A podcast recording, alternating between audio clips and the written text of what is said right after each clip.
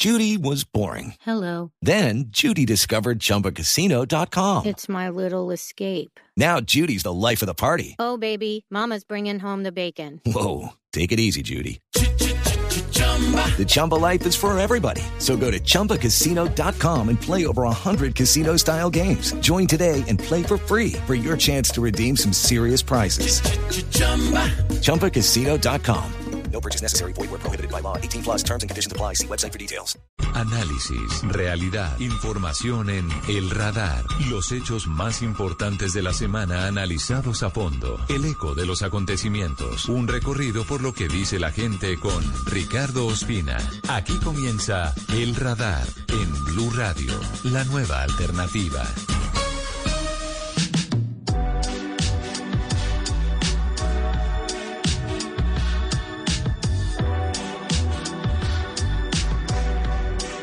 Pausa musical iniciando el radar en Blue Radio y en bluradio.com. Hoy sábado 22 de mayo acompañándolos en Colombia y en el mundo. Estamos escuchando una canción de Cali Uchis, de Pereira para el mundo. Carly Marina Loaiza es un nombre de pila, pero seguramente muy pocos la reconocen por ese nombre. Ella nació en Estados Unidos, pero es oriunda de Pereira, de Pereira, Colombia, donde pasó gran parte de su infancia. Hoy está en el listado de la revista Forbes como una de las mujeres más poderosas, más poderosas. En un listado en el que, además de Cali Uchis con esta canción que escuchamos de fondo y que es una de las más exitosas en aplicaciones como Spotify y en listados como Billboard, Telepatía, hay otras artistas colombianas como Adriana Lucía, también está, como siempre, la inmarcesible Shakira. Con música iniciamos hoy el radar, pero hablaremos en segundos de lo que pasa en Colombia. Es una realidad inevitable e ineludible. Hablaremos con el mediador de la Iglesia Católica, que está a esta hora de nuevo reunido con el gobierno y el Comité del Paro buscando unos primeros acuerdos para buscarle salidas a la crisis que afronta el país. Y estaremos en Cali, estaremos hablando de una situación muy grave que se ha presentado en las últimas horas en, el, en la zona de Calipso, en donde hay un policía muerto luego de haber recibido impactos de fusil, de acuerdo con lo que han dicho en las últimas horas las autoridades. Tenemos además el testimonio de uno de los uniformados que hace 48 horas ya había resultado herido en medio de esos muy duros enfrentamientos en esa zona de la capital del Valle del Cauca que no recupera su normalidad por supuesto, rechazando toda la violencia de donde provenga. Y por eso también vamos a escuchar el testimonio de una joven que perdió la vista en uno de sus ojos por cuenta de la agresión, según dice ella, por parte de un agente del ESMAD de la policía. Situación difícil la que afronta el país en este momento en donde hay que buscar consensos y hay que buscar acuerdos. Al final, vamos a hablar de la forma en la que algunos bancos comienzan a abrir líneas de crédito para que los empresarios, sobre todo los pequeños y los medianos, puedan entrar a la fiducia con la que se van a comprar por parte del gobierno nacional más de dos millones y medio de vacunas. Bienvenidos, bienvenidos y gracias por estar siempre con nosotros en este sábado en el radar en Blue Radio y en BlueRadio.com. Usted está en el radar en Blue Radio. En un país como Colombia las diferencias son muy grandes. La inequidad es evidente. Los reclamos de muchos años atrás, por supuesto que en algún momento afloran. Pero lo más importante en medio de una situación como la que hoy vivimos es buscar puntos de encuentro, es buscar consensos, es tomar todos un mismo camino y jalar todos para el mismo lado, porque lo peor que nos puede pasar es que terminemos en una polarización cada vez mayor por motivaciones políticas o de otra índole. Por eso un punto de encuentro que esperamos todos los colombianos que tenga éxito es la mesa de concertación, la mesa que está desde hace cerca de una semana intentando llegar a unos primeros acuerdos, una mesa en la que está el Comité Nacional del Paro, están los sindicatos, están sectores sociales, están sectores estudiantiles y el gobierno nacional. Y también hay dos entidades muy importantes que son mediadoras, buscando que, que no se paren de la mesa, buscando que esto, que esto no se dilate. Estoy hablando de Naciones Unidas y estoy hablando de la Iglesia Católica. Monseñor Héctor Fabio Henao es el garante, el que ha estado allí madrugando y trasnochando mucho, buscando consensos, buscando acercamientos. Es un hombre con una profunda sensibilidad social. Desde hace mucho tiempo dirige Pastoral Social de la Iglesia Católica en nuestro país y nos atiende hasta ahora cuando están ya a punto de reanudar negociaciones o, o al menos la mesa de, de concertación buscando un primer punto de acuerdo. Monseñor Henao, buenas tardes. Buenas tardes, Ricardo. Saludos a usted y a todos los oyentes de Blue ¿Cómo están hoy las cosas en la mesa de concertación? Usted que ha estado allí tendiendo puentes, intentando acercar las posiciones, ¿qué puede contarles a los colombianos que oyen a esta hora Blue Radio? Bueno, lo que puedo decir en primer lugar es que se ha trabajado muy intensamente. Tengo que reconocer que tanto el gobierno nacional como el comité de paro han estado haciendo un trabajo muy juicioso sin, sin eh, buscando soluciones a las problemáticas que se colocaron en el pliego y también en este momento a lo que fueron como una, un documento previo donde están las garantías para la protesta social y las garantías para la mesa de paro. Este documento con esas dos partes ha venido siendo objeto de estudio. Ha habido varios intercambios entre el gobierno y el comité del paro. Ellos han ido perfeccionando eh, los documentos buscando puntos de encuentro y en este momento la, la digamos el resultado va avanzando progresivamente. No hemos llegado a la meta que queremos, pero sí veo que ese esfuerzo de tantas horas en el día, en la noche, porque se trabaja hasta muy tarde de la noche, hasta la una de la mañana más o menos, esos esfuerzos van cristalizándose ya en unas conclusiones probables hacia las cuales se va avanzando. Yo creo que vale la pena resaltar que realmente se ha trabajado tanto de parte de los equipos negociadores como de los asesores para lograr dar resultados y desbloquear ya esta parte para que se pueda establecer la mesa de negociación como tal y comenzar a tratar cada uno de los temas del pliego de peticiones. Monseñor, ¿Hay avances, si logro entenderle, entre el comienzo de esta mesa en la que los puntos de vista y las posiciones estaban muy distantes y lo que hoy tenemos? Eh, hemos visto pronunciamientos del gobierno, pronunciamientos del Comité del Paro, declaraciones que permiten inferir o concluir que, que sí se han acercado las partes, que sí ha funcionado este espacio. Sí, yo creo que se ha adoptado una metodología, en la comienzo eh, todos sabemos que es muy difícil hasta encontrar una metodología adecuada. En los primeros pasos son difíciles, no había, digamos, una un previo que nos permitiera decir que estamos arrancando sobre un esquema ya de confianza creada, pero yo creo que todos estos días en los cuales no solamente se ha trabajado en la mesa, sino cuando hubo algún receso, los de Naciones Unidas y nosotros trabajamos en forma bilateral con cada una de las partes para avanzar en la construcción de, un documento que de alguna manera eh, eh, sea el, que resulte de, la, eh, de las dos partes de las posiciones que son diferentes. En este momento yo podría decir que realmente esos esfuerzos van avanzando. No podemos decir que ya se ha llegado a la meta que hemos alcanzado, pero sí creo que, que hay avances. Eso se debe a un trabajo, digamos, permanente de muchas consultas. Cada quien hace consultas eh, por separado, de trabajos en, eh, digamos, internos, autónomos en cada uno de los de los equipos, porque no se trabaja todo el tiempo en plenaria. Eh, había también comisiones técnicas. ¿Cuál ha sido su tarea, Monseñor Henao, en esta mesa que esperamos sea exitosa? A la tarea eh, que inicialmente a nosotros en Naciones Unidas y a la conferencia episcopal nos invitan ambas partes, el gobierno y el Comité Nacional del Paro, bajo la perspectiva de, acompañar y facilitar el proceso. Nosotros asumimos esa tarea. Como decía, estamos en contacto cuando la mesa no está funcionando, hemos estado en contacto con las partes en reuniones bilaterales, ayudar a entender, de ayudar a profundizar temas. Naciones Unidas también ha brindado elementos, digamos, de, la enorme riqueza eh, internacional que hay y la tarea nuestra como conferencia episcopal ha sido también eh, ir ayudando a construir puentes no, por supuesto, y, eso es muy importante, monseñor.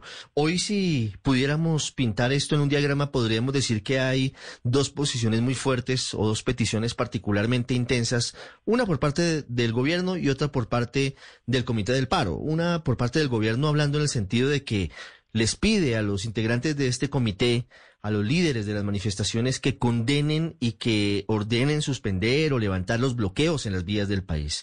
Y por el lado del Comité del Paro le pide al gobierno que haga una declaración vehemente, firme, rechazando los abusos cometidos por algunos integrantes de la fuerza pública.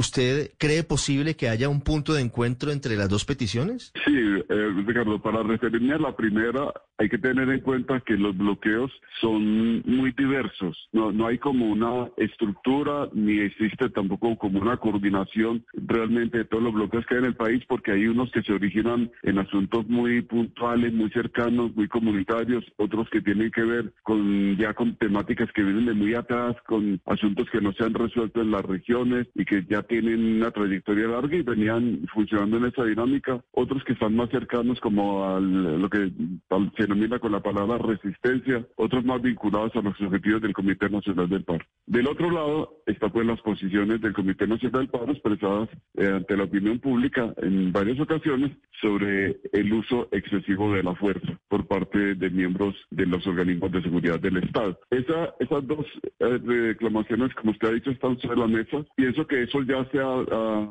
discutido, digamos, bastante.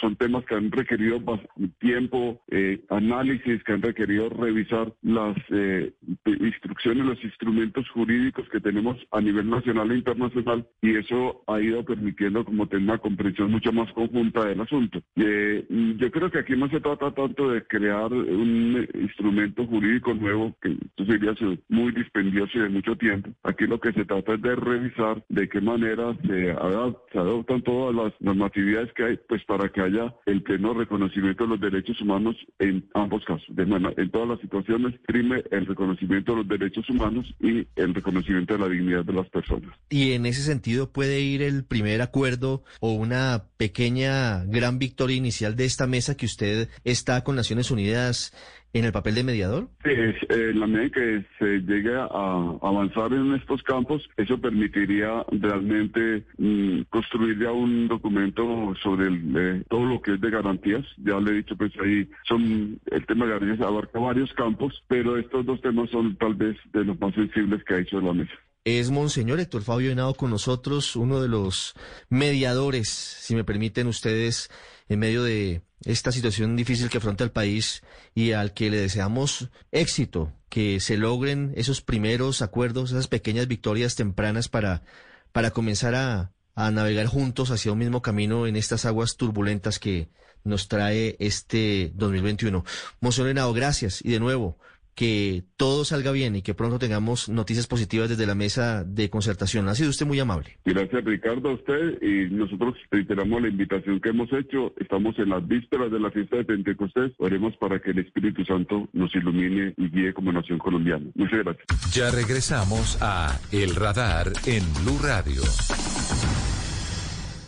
Estás escuchando Blue Radio y bluradio.com.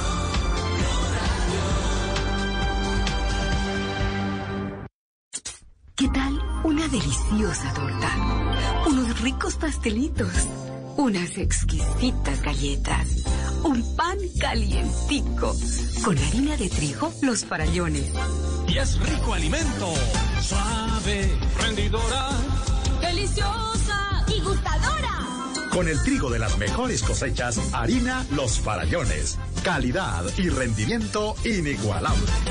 Trabajamos pensando en usted. Volvemos con El Radar en Blue Radio.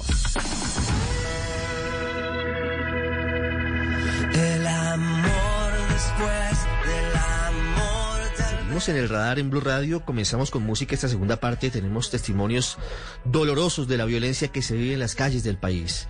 Violencia inaceptable, pero, pero antes hablemos de Juanes, del gran Juan Esteban Aristizábal, que es la portada de la revista Rolling Stone Colombia, con un nuevo look, lo escuchamos a esta hora de fondo, y habló con Rolling Stone del lanzamiento de Orígenes, de su nuevo álbum. Y el look de Juanes ha llamado la atención porque algunos seguidores en redes sociales se les parece mucho a Marco Antonio Solís, al hombre de los bookies, al hombre de la música popular mexicana. Pero lo que dice Juanes es muy interesante en esta entrevista con Rolling Stone, que va mucho más allá de su look, va hablando de la manera en la que durante este año de pandemia grabó el álbum Orígenes con colaboraciones de muy importantes artistas. Juanes, a esta hora ya vamos a Cali, vamos también a las calles de Bogotá.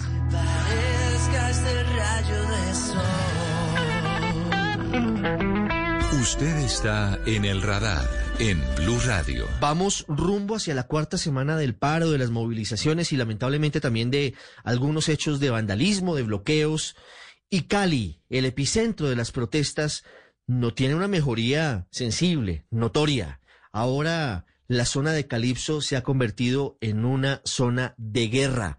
En las noches particularmente se presentan enfrentamientos muy duros que ahora incluso han llevado a la muerte de un integrante de la policía, según dice el presidente Iván Duque, luego de haber recibido impactos de fusil. Hablamos del patrullero Juan Sebastián Briñez, que tenía apenas 22 años de edad. Paula Gómez con la lamentable noticia de la violencia que cobra la vida de un integrante de la policía y que deja a dos uniformados más heridos en las últimas horas. Ricardo, buenas tardes. Pues el punto de Calipso, que ha sido nombrado Puerto Madeiras, está ubicado en el oriente de Cali y ha sido uno de los sectores de concentración en el que manifestantes han adelantado bloqueos, pero en el que también se han registrado fuertes enfrentamientos que han dejado heridos y muertos, tanto civiles como miembros de la fuerza pública.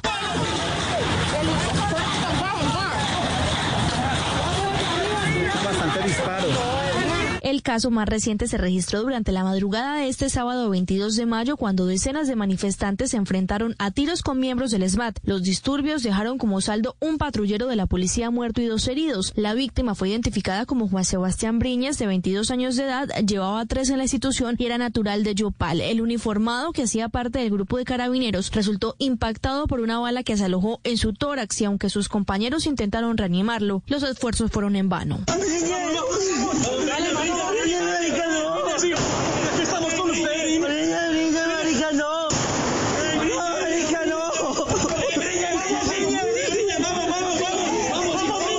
Luego de las maniobras fue trasladado a la clínica Valle de Lili en el sur de la ciudad donde falleció por la complejidad de la herida. El presidente de la República, Iván Duque Márquez, rechazó este acto y anunció, primero, que ha dado órdenes a Mindefensa y al general Jorge Luis Vargas, director de la Policía Nacional, para capturar a los responsables. Y segundo, que las víctimas fueron atacadas con fusiles. Precisamente en esa zona, en el sector de Calipso, en la ciudad de Cali, ya se presentan enfrentamientos muy duros desde hace varios días. Hace 48 horas, dos integrantes de la policía habían resultado heridos y ya denunciaban que se habían utilizado fusiles para atacarlos.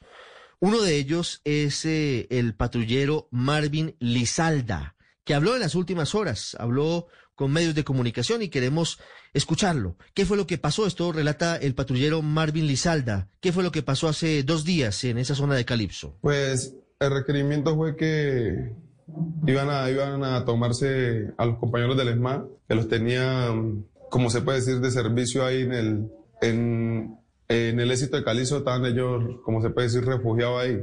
Y pues los manifestantes se iban a tomar a, la- a los compañeros.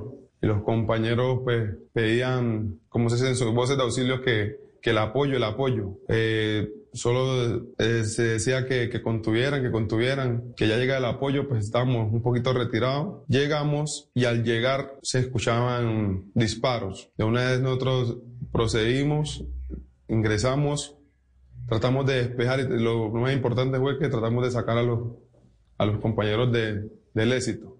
Cuando ingresamos al éxito, eh, los compañeros los llevamos hasta la estación de, de policía Nueva Floresta. El patrullero Lizalda también habla de cómo, evidentemente, cuando llegaron a reforzar a un grupo del ESMAD, lo recibieron, dice él, con disparos de fusil. Eso fue algo, nun- nunca había vivido algo así. Eh, apoyo a las comunas de aquí, del- de- del sector de Cali, pero nunca había vivido tanta, tanta, como se dice, tantos disparos que escuchamos, que sentíamos, y los compañeros que estuvieron, pues como se dice, ya, ya han estado en, en enfrentamiento, dijeron que era, eso era bala de, de fusil. Nos pasaban silbando las balas que, incluso nosotros cuando entramos, yo lo, lo primero que pensé fue en mi hija.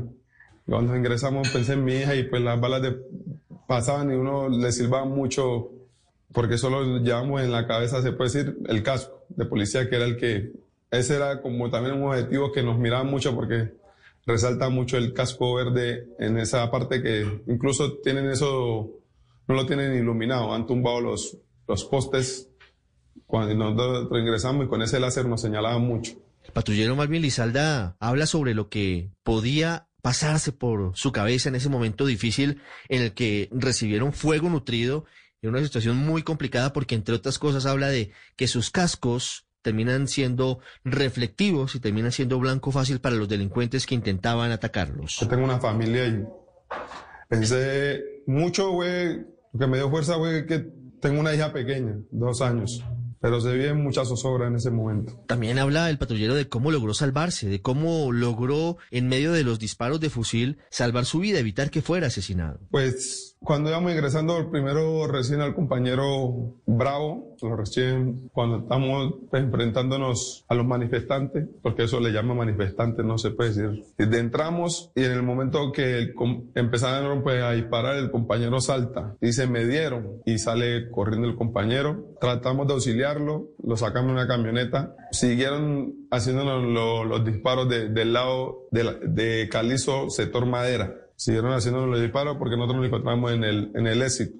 Nos dimos, como se puede decir, por, nos metimos por detrás y ahí siguieron los, disparos contra nosotros, los funcionarios de la policía. Al yo señalar, le digo al compañero, ojo que vienen los de allá, siento el quemón. Y le digo al compañero, me dieron. Digo, me dieron. Uy, María, sí está botando mucha sangre. Y yo procedo a retroceder y a salir del, del sitio. Y pues me llevan en una camioneta, en un carro policial de la institución hasta la clínica Valle del Lili. De allá ya de, de, en el radio se seguían escuchando que le seguían haciendo los disparos a los, a los compañeros para todos, porque había, de los que están en servicio, había muchos que están sin, sin armamento. Y nosotros estamos en un sitio, como se puede decir, vulnerable, que allá nos ven, más nosotros nos miramos hacia allá, porque no sabíamos quién disparaba. Un milagro de Dios. La oración de, de Cristo tiene poder y pues mi familia es muy pegada a Dios y ahí que la, siempre me tienen las oraciones. Y cada vez que salgo le pido mucho a Dios que me, me fuerza para volver a mi casa. Una entrevista muy dramática, una entrevista muy sentida al patrullero Lizalna, una charla en la que además dice que debe cumplir con su deber, a pesar de que para algunos prácticamente era encontrarse con un riesgo muy grande para su vida. Él dice que debía rescatar a sus compañeros y también debía capturar a los responsables de, estos actos criminales. Yo le digo, el entrenamiento que le dan a uno y pues como la vocación que uno tiene como, como policía, nosotros estamos como para, salvar, para salvaguardar la vida del ciudadano, ¿me entiende? Y pues ese es el, es el valor que la uno, o sea, el valor y el, los fundamentos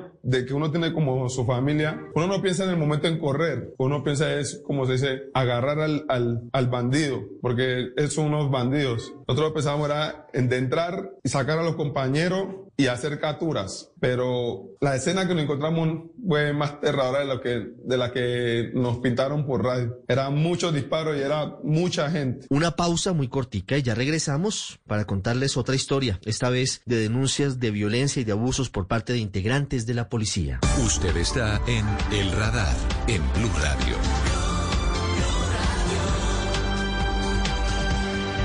Una de las principales peticiones del Comité del Paro y de miles de jóvenes y de no tan jóvenes que han estado manifestándose pacíficamente en las calles del país tiene que ver con la petición al presidente Iván Duque para que de manera abierta, directa y tajante le dé la orden a las fuerzas militares y de policía para que su trabajo se enmarque dentro de los derechos fundamentales de los ciudadanos. Esto porque es creciente el número de denuncias de abusos de autoridad, de lesiones a personas que no estaban en ningún tipo de actuación irregular ni ilegal e incluso asesinatos, asesinatos con arma de fuego que ya están incluso disputándose su jurisdicción entre la justicia penal militar y la justicia ordinaria. De acuerdo con las cifras que tiene Human Rights Watch, por ejemplo, se habla ya de 15 homicidios vinculados con las protestas. La mayoría de ellos, 14 de ellos, relacionados con integrantes de la policía, que por supuesto no son actos generalizados, pero sí causan una enorme preocupación. Una de las víctimas de los abusos de la policía durante estas protestas es Lady Cadena, que sufrió heridas graves, muy serias, que la llevaron a perder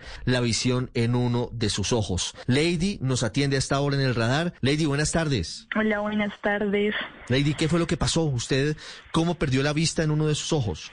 El día 28 de abril me encontraba manifestándome pacíficamente, como la gran mayoría de los colombianos.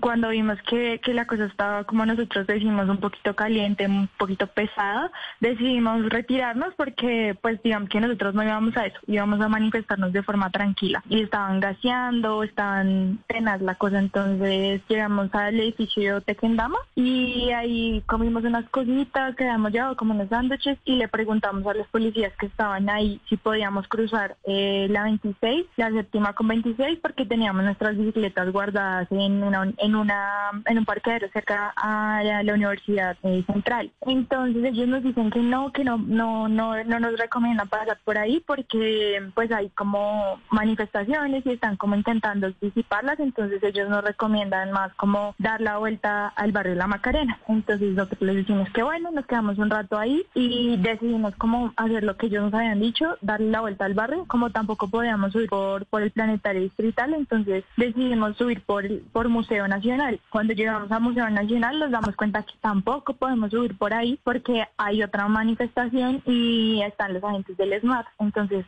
no nos podíamos devolver y tampoco podíamos subir por ahí. Así que decidimos esperar, esperar a que ellos disiparan la marcha para poder subir por la cuadra de, de Museo Nacional y rodear la Macarena. Uno de nuestros amigos se acerca a la esquina del, del restaurante Archis a ver si podemos subir por ahí y un agente del SMAT eh, empieza a decirle de forma muy grosera que se vaya de ahí, que qué está haciendo ahí, chino no sé qué, bueno, de la forma más grosera del mundo. el, el chico se voltea como caminando hacia donde nosotros a diciendo que no, que no podíamos subir por ahí y el agente que lo estaba tratando mal con otros dos agentes se le acercan como a golpear. Entonces mi novio decide como acercarse a decirle como, pero no estamos haciendo nada, éramos aproximadamente siete personas ahí paradas, no, había, no era una manifestación gigante, no les estaban lanzando rocas, no estábamos siendo groseros con ellos, simplemente queríamos recoger nuestras bicicletas. Él le dice como no estamos haciendo nada, no, no le peguen, no sé qué, a lo que, a lo que yo les digo como, ay ya vámonos, vámonos, les grito. Y ellos eh, se voltean como a caminar hacia donde yo estaba y acto seguido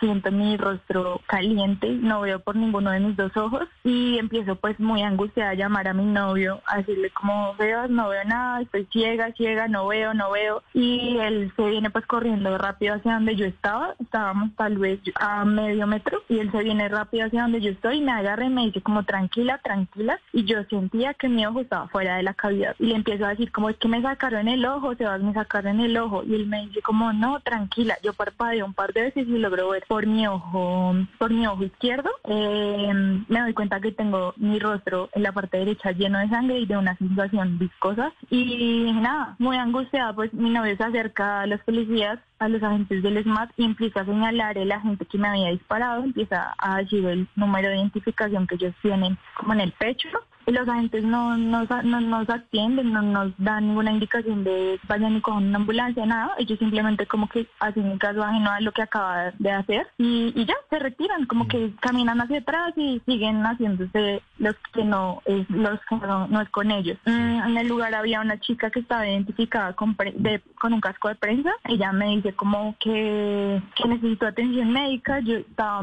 muy angustiada, pero yo nunca perdí la conciencia. Entonces yo le digo a ella que me tome una foto. Yo también saco mi celular y me tomo una foto porque yo sentía que tenía el ojo por fuera. Eh, y ella me dice, mm, una ambulancia, necesitas una ambulancia. Nosotros nos vamos caminando hacia el CAI de, de San Diego, el que queda ahí sobre la séptima con 26. Llegamos al CAI, ah, mentiras, eh, vamos caminando y antes de, como cuadra y media antes de llegar al CAI, vienen unos agentes motorizados. Y nosotros les pedimos a ellos que me lleven a una, a una, a una clínica, que llamen una ambulancia. Y ellos me dicen, ellos no están autorizados para subir a nadie a las motos, pero uno de los agentes está como, eran, eran muchos, no sé cuántos, pero eran varios. Uno de los que estaba como en la parte de atrás, se acerca rápido hacia donde yo estoy y le dice al compañero como que se baje, que él me va a llevar. Eh, yo me subo a la moto muy angustiada diciéndole a mi novio que se suba conmigo, que no me vaya a dejar sola. Y pues obviamente no lo dejan subir a él, solo me suben a mí, pero él me lleva hasta el CAI de, de San Diego, el agente. Eh, yo ahí me bajo, mi novio y la chica periodista vienen corriendo junto con los tres chicos que estaban con nosotros ese día en la manifestación.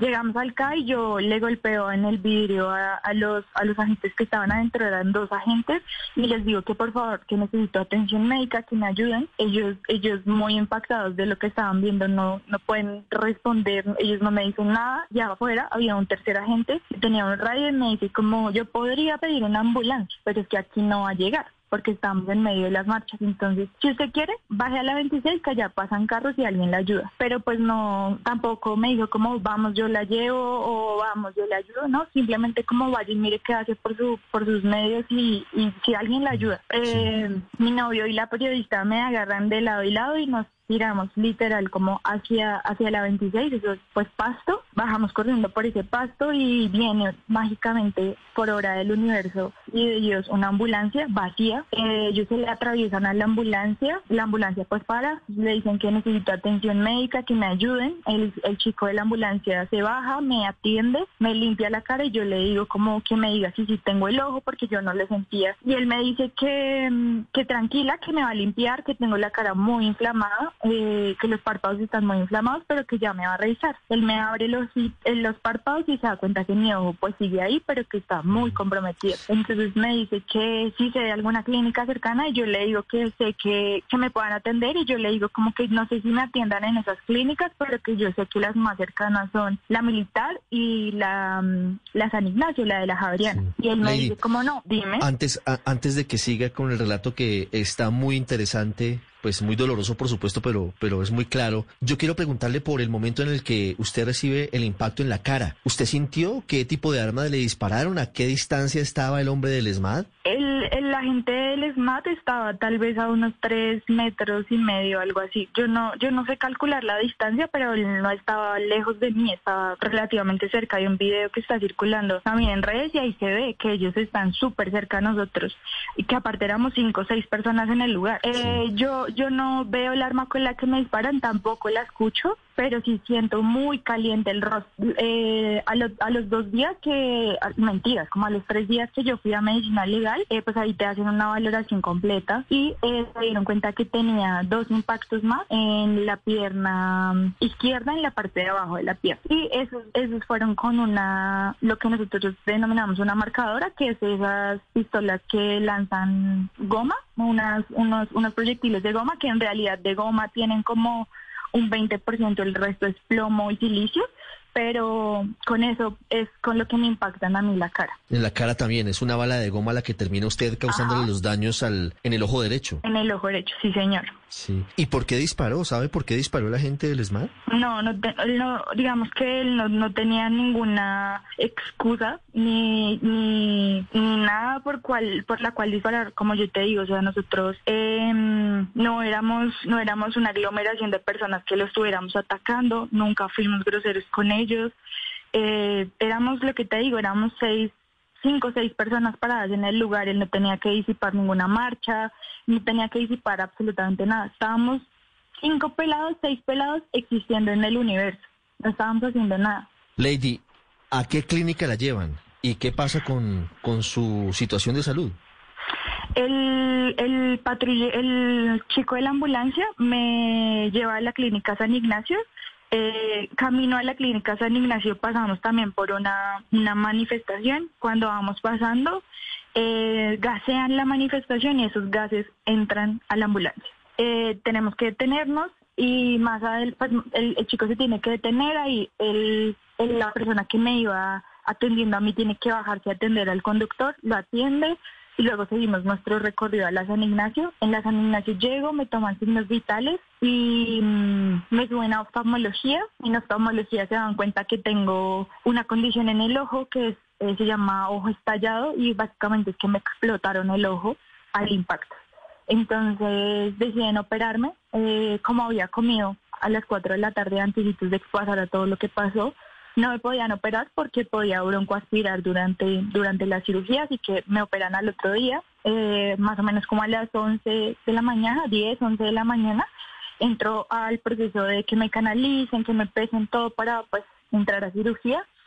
Mm, La cirugía dura aproximadamente tres horas y algo. Eh, yo me despierto como a las 4 de la tarde de la anestesia y el doctor me explica que me pusieron un líquido dentro del ojito, me cosieron el ojo y me pusieron un líquido tamponante para que no se salieran más cosas del ojo, porque al momento del impacto se me salió parte de la retina, me destruyeron el iris, me dañaron la cámara anterior del ojo, entonces eh, lo que hicieron en la primera cirugía fue como tratar de reconstruir el ojo a ver si lograba percibir algo de luz o de movimiento. Pero en mi control eh, se dieron cuenta que yo ya no percibo absolutamente nada. Eh, entonces mi vista es nula. No hay, no va a haber nunca más visión en mi ojo. Entonces mm, el, el lunes, el lunes 24, me vuelven a operar. Eh, pero esta cirugía es para sacar el líquido que me pusieron en la primera cirugía y rellenar mi ojo de látex para que, mm, que quede como una prótesis natural. Lady. Porque yo puedo mover el ojo. La, la, la historia es muy triste, es muy dolorosa. ¿Usted alguna vez imaginó que por salir a marchar iba a perder uno de sus ojos a manos de, No. de un integrante de la policía? Uno no piensa que alguien te va a atacar de esa forma cuando no estás haciendo nada y estás simplemente ejerciendo un derecho que como ciudadano tenemos de salir a manifestarnos. Lástima que pues en este país no nos dan garantías a absolutamente nadie y pues tristemente fui yo la víctima el 28 y, y, y se ha visto que a lo largo de los días ya creo que una ONG Temblores reportó 30 heridos oculares. Entonces, tristemente ese día fui yo, no lo esperaba, creo que nadie se espera estas cosas, pero pues ahí tengo que afrontarlo ya, tengo que vivir el resto de mi vida con esto. ¿Cómo ha sido el duelo? ¿Cómo ha sido el duelo frente a esta situación absolutamente, absolutamente fortuita, absolutamente inaceptable, pero además que usted no esperaba? Eh, bueno, yo soy estudiante de ciencias políticas y siempre me ha movido mucho el hecho de los derechos humanos, la violencia policial y había trabajado precisamente violencia policial en mi último trabajo de la universidad. Entonces, eh, cuando recibo el impacto, sí, y había leído todo lo que pasaron las personas en Chile, sabía que mi ojo no se iba a recuperar. Entonces, digamos que el duelo fue al instante. Cuando, cuando veo la sangre y siento el líquido viscoso en mi cara, digo como mierda, o sea, no voy a volver a ver. Yo lo asumo desde el momento cero.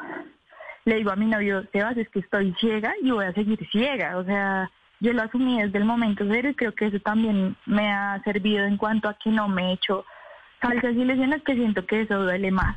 Entonces, el duelo ha sido complicado porque obviamente no es fácil como saber que no vas a volver a ver y que igual hay cosas que me cuestan hacer, pero trato, trato como de seguir llevando mi vida lo más funcional posible, como hacer las cosas sola, obviamente hay cosas, como te digo, que me cuestan, pero pues la idea es como que con el tiempo eso vaya mejorando. Claro, ¿cuántos años tiene usted, Lady? 22 años. 22 años. ¿Ha tenido alguna explicación por parte de la policía? ¿Hay una investigación en torno al, al hombre del ESMAD que además usted dice que tienen identificado porque saben el número de quien disparó? Sí, la investigación ya inició. eh, la fiscalía está pues, llevando el proceso. Tengo entendido que la policía también lleva un control disciplinario interno. eh, pero pues sabes que los procesos en judiciales son algo demorados, entonces pues hay que tener paciencia. Hay que tener paciencia, pero también hay que pedir que haya justicia, que no haya impunidad y que esto no termine siendo un caso más, porque la alcaldesa No, Claudia no. López hablaba de 14 casos en Bogotá, solamente de otros muchachos que han tenido daño severo en, en su vista por cuenta de, de algunos disparos del ESMAD, y, y eso no, no puede pasar. Exacto. Sí, la idea es como, igual yo sé que la fiscalía va a llevar el proceso de la manera más honesta, así como nosotros también hemos dado nuestras declaraciones desde lo que pasó. Eh, entonces, nada, estamos esperando que, que ellos hagan su trabajo. Igual es un, es un trabajo que se va a demorar, que, que lleva tiempo, pero pues nosotros seguimos ahí esperando y, y pidiéndole a esas personas que, que hagan justicia por lo que pasó. Lady Cadena, hoy en el radar, dándonos a conocer este relato triste, pero en medio de todo también de fortaleza, luego de haber sido víctima de un ataque, de una agresión por parte de un agente del ESMAD. Lady, gracias por abrir su corazón aquí en el radar y, y entendiendo que es una realidad muy difícil, nos alegra mucho su, su fortaleza y su madurez frente a un asunto tan complicado. Gracias. Muchísimas gracias a ustedes por escucharme y, y estoy segura que con mucho amor y con mucha resiliencia este país va a cambiar. Usted está en el radar en Blue Radio. Finalmente, y luego de muchos ires y venires, se dio vía libre por parte del Ministerio de Salud para que los empresarios, para que el sector privado puedan comprar vacunas contra el COVID-19. Buscan reforzar, eso sí, con controles y respetando el Plan Nacional de Vacunación, lo que hasta ahora está ocurriendo en el país. Apenas, y digo apenas porque es una cifra importante, pero todavía estamos muy lejos de alcanzar la inmunidad de rebaño, se han vacunado plenamente un poco más de 3 millones de colombianos. Eso es el 10%, el 10% de lo que aspira el gobierno para que tengamos alguna tranquilidad. 3 millones de 35 millones hoy tienen las dos dosis de la vacuna. Y por eso esta noticia es importante, porque se ha comenzado a preparar la manera en la que sobre todo las pequeñas y medianas empresas van a tener la posibilidad de comprar las vacunas. No es fácil, no es sencillo y, y seguramente van a requerir un músculo financiero que permita la compra de esas vacunas para sus empleados, para sus colaboradores y quizás para sus familias. Repito, respetando el Plan Nacional de Vacunación del Gobierno Nacional. Bancolombia el banco más grande de nuestro país, justamente en las últimas horas lanzó una línea de crédito por 500 mil millones de pesos. Cristina Rastía es la vicepresidenta de negocios de Bancolombia, que nos va a contar cómo va a funcionar esta línea de crédito para los pequeños y medianos empresarios que nos escuchan a esta hora. Cristina, buenas tardes. Buenas tardes, ¿cómo están? ¿Cómo les va? ¿Cómo va a funcionar esta línea de crédito que lanza Bancolombia? Bueno, mira, eh, como tú decías, nosotros lanzamos hoy al mercado una línea por 500 mil millones de pesos. Nuestro objetivo es poder financiar entre las pequeñas, las medianas y también las grandes compañías que quieran unirse en este esfuerzo de la vacunación a los colombianos. Eh, aplica para todos nuestros clientes. Ellos podrán acercarse hacia nuestros equipos comerciales o nuestras redes sucursales y podrán utilizar esta línea de crédito. Eh, lo que pretendemos con ella es ayudar a acelerar todo este proceso de vacunación que, como tú decías, pues estamos en una etapa eh, inicial y nosotros queremos contribuir realmente a que más colombianos, a partir de las empresas privadas, puedan eh, obtener su vacuna. Entonces, este pues es nuestro objetivo, que hace parte de ese propósito que tenemos en Bancolombia de trabajar todos los días por generar un mejor bienestar para todos. Y qué mejor oportunidad de poder contribuir con la financiación para que muchas empresas puedan sumarse al plan de vacunación. Todo esto tiene que ver en últimas con la reactivación económica que necesita con suma urgencia el país, Cristina. ¿Cómo se adelanta la solicitud de, del crédito? Un empresario que esta hora nos está escuchando dice, yo quiero formar parte del programa Juntos por la Vacunación. ¿Qué debe hacer? ¿Tiene que estar en una lista preliminar? ¿Tiene que estar preseleccionado? ¿O cómo es el procedimiento? Mira, te voy a hablar de dos temas. Uno, el procedimiento de Bancolombia y otro, lo que ha venido pasando con, con la ANDI. Entiendo que se mandó un primer eh, eh, información para que las empresas se inscribieran, quienes tenían la intención de entrar en el programa de vacunación. Entiendo que son alrededor de 2.600 las empresas que ya se inscribieron. Eh, y es a partir de este listado donde nosotros vamos a empezar a atenderlas. Eh, desde el punto de vista muy sencillo, si ellas, si esas empresas están inscritas en ese, en ese proceso, tienen acceso a quienes tengan límite máximo de endeudamiento o un cupo disponible con el banco, es simplemente hacer parte de ese cupo y quienes no, pues simplemente tramitamos una nueva operación para poder hacer parte de esa línea de crédito. Ese dato es bien importante. Ya hay cerca de 2.600 empresas que se han inscrito ante la ANDI para decir, mire, levantamos la mano, estamos interesados en comprar vacunas para inmunizar a nuestros trabajadores. Después de esto, entonces, Cristina, ¿cómo sería el trámite? Si, si un empresario dice, yo quiero comprar 5.000 vacunas, vamos a poner un ejemplo cualquiera, un ejemplo genérico. ¿Cómo se tasa la solicitud del monto del crédito y cuáles son las garantías? O, o, de qué manera se adelanta el trámite? ¿Es un, ¿Es un crédito ordinario o tiene unas condiciones especiales?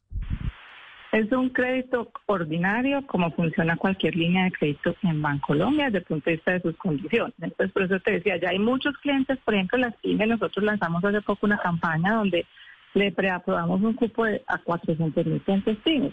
El que tenga ese cupo preaprobado simplemente puede tomar, tomarlo y disponer de esos recursos para financiar la vacuna. Ese es un ejemplo, pero igual quien no tenga cupo disponible podrá solicitarlo como cualquier cartera comercial que actualmente esté en Bancolombia. Con ese crédito, simplemente esos recursos harán parte de la financiación de las vacunas y ya se somete a todo el trámite que hay entre la ANDI, que, que también contrató a la fiduciaria Bancolombia para que sea a través de fiduciaria Bancolombia por donde se canalicen todos los recursos que tienen que ver con el costo de la vacuna, la distribución y todo lo que tiene que ver eh, con la logística de la misma.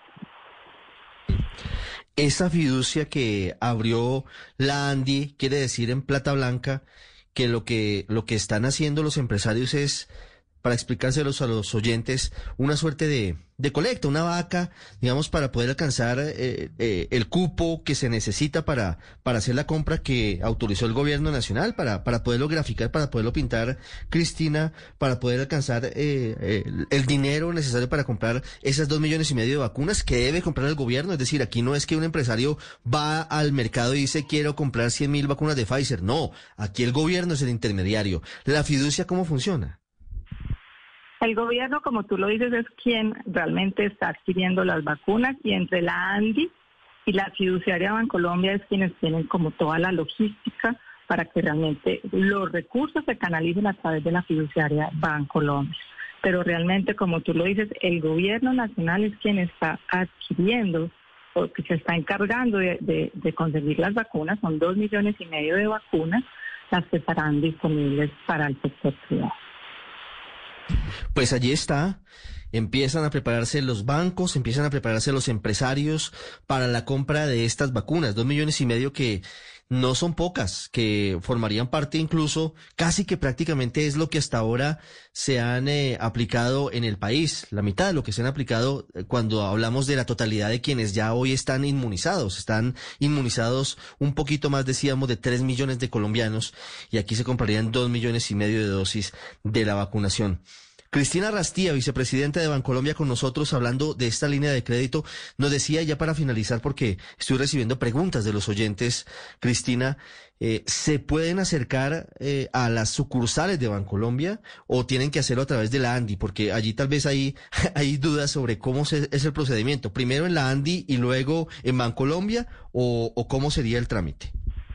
Quienes se hayan inscrito en ese que la ANDI eh, estuvo circulando. Quienes estén inscritas, las empresas que se inscribieron, pueden acercarse o al gerente que maneja la relación con Bancolombia o a una sucursal de Bancolombia para poder tener acceso a la línea de crédito que estamos ofreciendo. Yo creo que es una gran oportunidad para que realmente todos juntos podamos ayudar a acelerar este proceso de vacunación, que como lo decía ahora, ayuda de manera importante no solamente a sentirnos bien y a cuidarnos desde la salud, sino también a la reactivación económica de este país que tanto necesitamos. Y esas dos eh, ideas y esos dos objetivos son fundamentales. Cristina, gracias y una feliz tarde. Bueno, que estés muy bien. El radar en Blue Radio.